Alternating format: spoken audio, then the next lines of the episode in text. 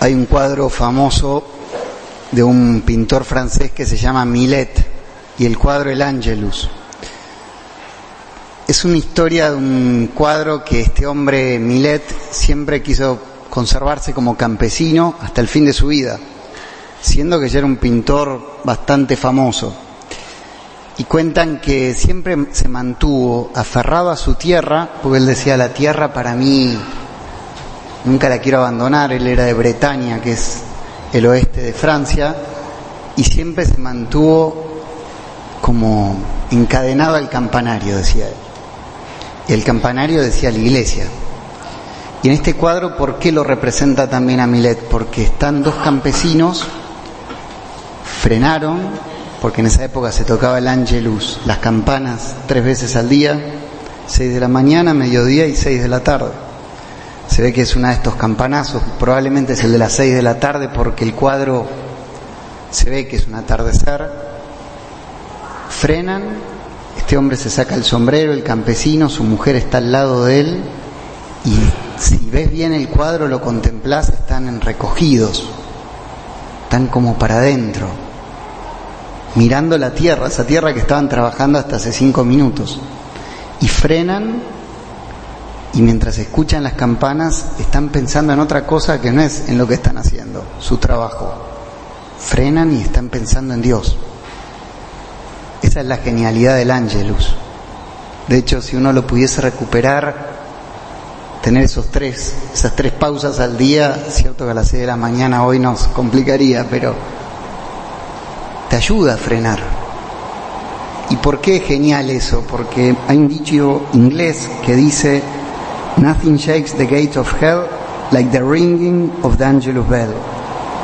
Nada hace temblar tanto las puertas del infierno como las campanas del ángelus. ¿Por qué? Porque nos hace recordar que está Dios. Que esta tierra no es solo lo que yo tengo que hacer.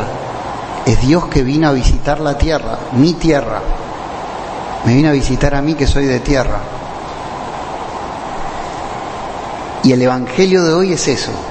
Dios que bajó, de hecho el Ángelus recuerda eso, a la tierra llamada María, nueve meses antes de entrar en Belén. Y pisó esa tierra, es, es tierra santa, lo sabemos, ella es inmaculada, pero qué maravilloso es eso. Y nosotros que vivimos a mil, nos viene bien decir Dios se hizo carne, el verbo se hizo carne habitó entre nosotros. Habita entre nosotros, está acá. Está ahora a siete metros atrás mío, en el sagrario. Dios está acá. Ojalá el Señor nos diese asombro percibir que Dios está tan cerca. Cuando lo percibís, te brota la paz. Si se fijan bien, en el cuarto la cuarta actitud que propusimos para preparar la Navidad, que es la de hoy, es confianza en Dios. ¿Qué es la confianza en Dios? Es tener paz, estoy en las manos de Dios. Tengo paz, estoy en las manos de Dios. Es lo que se opone a la preocupación. Cuando alguien está preocupado es porque no tiene paz. Y esa preocupación, dice Jesús, te termina ahogando y sea de cualquier tipo. Hay gente, hoy pensaba, ¿no? Estoy tratando de meditar esto de las preocupaciones. Hay gente que le preocupan cosas afuera de sí mismos, les puede preocupar el país, te puede preocupar tu empresa, te puede preocupar tu trabajo, te puede preocupar un hijo, que si yo no sé cómo, no sé, no sé cómo educarlo, no sé por dónde llevarlo, me supera esto. Un padre, una madre, que ya no sabes cómo asistirlo. Te puede preocupar algo de vos mismo que es cómo hago conmigo mismo. Hace tiempo que yo quiero cambiar y no me sale. No me sale, no me sale. Este tema me tiene mal. O te puede preocupar incluso cosas que a veces uno no sabe ponerle nombre. Pues de hecho el que está preocupado ni se da cuenta. Sí los que están alrededor de él, porque lo ven sombrío. De hecho, lo que hace la preocupación es te, te nubla el rostro. Vas perdiendo la luz de la alegría. De hecho, la gente que confía en Dios le ves el rostro y te das cuenta que confía en Dios. De hecho, si nos acercamos ahora después a ese Belén que se hizo acá a la derecha, van a ver la Virgen, miren el rostro, está bien logrado, está con las manos abiertas, que es la confianza, y uno ve un rostro de alguien que está entregada. Y tiene tanta paz porque confía en Dios. Entonces hoy es un buen momento para atacar ese tema. Este, este tema de hoy, quizás uno de ustedes puede decir, Padre, ya la noche se acabó la práctica de este tema. Y no, la confianza en Dios es el pan de todos los días porque todo el tiempo vamos a tener preocupaciones. No es porque hoy nos estamos preparando a Navidad, hay que frenarnos, confiar en Dios por 24 horas. No, todos los días del año nos invita a vivir así. Y realmente que es una vida tan feliz. Primero les invito a mirarla a María y después a nosotros. A María. A veces observar las imágenes si son buenas te favorece. Algunas imágenes no nos expresan nada, pero otras sí. Bueno, en estos días me acerqué a este pesebre a mirarla a ella y como les decía, observé dos cosas, una que está de rodillas y que tiene las manos abiertas. Está esperando a su hijo claramente, pero se la ve confiada. ¿Por qué? Por lo que ella capta de Dios. La confianza en Dios brota de lo que vos percibís de Dios. Si alguien no percibe que Dios es bueno, difícilmente va a confiar en Él. De hecho, hay gente que no, no lo percibe hacia a Dios, ni a Dios Padre ni a Dios Hijo. Dice Newman que son tres atributos que vos captás con claridad y esos son los que te permiten tener confianza. El primero es el poder de Dios.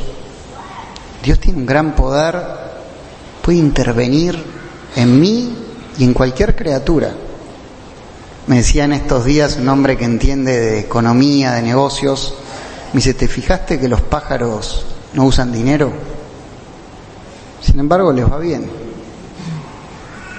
Comen todos los días, están tranquilos, lo dice Jesús, ¿no? Los pájaros del cielo, yo los alimento. Tiene poder para alimentar a toda la creación. Y uno dice, se ve que hace las cosas bien y tiene fuerza para actuar. El poder de Dios es como entender que Dios se mete en la vida de los seres humanos para favorecerlos, tiene fuerza para entrar. Los iluministas decían, no, Dios puso en movimiento el mundo y ya está, arréglense ahora. No, Dios actúa, entra, quiere favorecernos con su poder. Segundo atributo, dice Newman, Dios omnisciente, significa que sabe todo. Ahí tiene unos detalles medio simpáticos, pero dice, a mí me preocupa un dedo pues puede ser que a alguien le duela los dedos del pie.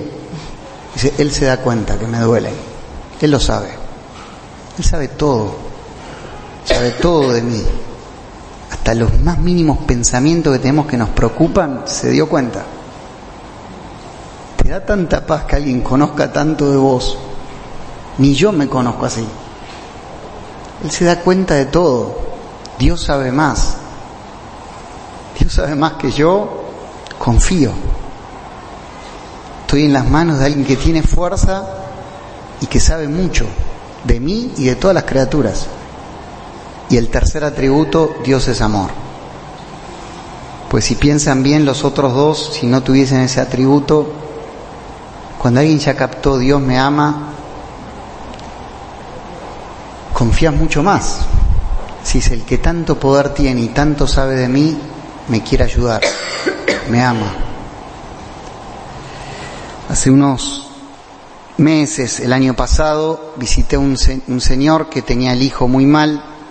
De hecho, después este chico falleció. Y bueno, este chico joven estaba con un tumor y yo me acuerdo que le dije algo así, no me acuerdo las palabras exactas, pero le hablé de la confianza, dije, mira, me parece que esto va para terminarse, pero vos entregate tranquilo le dije que pegás el salto y ya va a estar Dios sosteniéndote. Bueno, me contaba el papá para, para mi sorpresa, ¿no? Y alegría, que cuando el chico se despidió del papá, le dijo, Dios es amor. Y hecho el papá puso en su estado de WhatsApp, Dios es amor. Le dejó ese legado, papá tranquilo, Dios me ama. No pienses contra esto, es así. Y por eso puedes estar confiado en un momento tan dramático. Dios me conoce, Dios tiene fuerza para entrar en mí y Dios me ama. Todas estas tres cosas las tiene María. ¿Y qué hacer nosotros que somos distintos a María? Algunos consejos. El primero de todo es darme cuenta que estoy preocupado. Nadie es buen juez de sí mismo y cuando uno está tenso, se dan cuenta los que te rodean, pues te ven el rostro, hay muchas cosas que delatan que estoy tenso. Que me lo digan, Napoleón dice que tenía lo que él llamaba vedores y eran gente que lo ayudaba a decirle, mire que lo veo preocupado. ¿eh? Entonces se frenaba y pensaba que no confiaba en Dios, pero trataba de estar sangre fría para actuar mejor. Le pedía a gente que si se daba cuenta que estaba tenso, recuérdenme que estoy mal. Porque cuando estás tenso empezás a hacer macanas, actúas mal, eh, no va a funcionar la solución darnos cuenta que estoy preocupado, pedirle a alguien que me ayude, ser humilde, mirarme a mí mismo, darme cuenta qué me preocupa, escribirlo en un papel. Segundo paso, pedirle a la Virgen María su fe. Es tan generosa esta mujer que a quien se lo pide, se lo da. Si realmente le pedís a la Virgen, me compartís algo de tu fe, de lo que percibís de Dios. Pues yo todavía ni percibo su amor, no sé si tiene tanto poder, pues uno puede todavía no tener una fe tan profunda. Pedirle a ella, ¿me compartirías tu fe, tu percepción de Dios? Así puedo tener paz, confiar. Y tercero, confiando en Él, lanzarnos. ¿Cómo se lanza una la confianza en Dios? Diciendo, ocúpate tú. Es una oración corta, si alguno la quiere extensa, pone en internet, ocúpate tú y es tú un poema o un escrito de un sacerdote italiano que la pasó muy mal.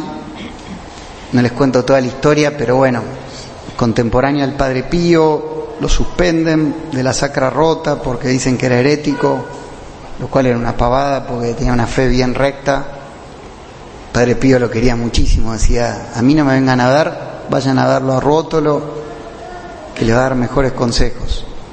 En nombre de mucha fe, bueno, cuando se vio atenazado por todo el tsunami que se le vino encima, escribió este escrito, ocúpate tú. Y cuando uno está preocupado tendría que decir así, ocúpate tú, Señor.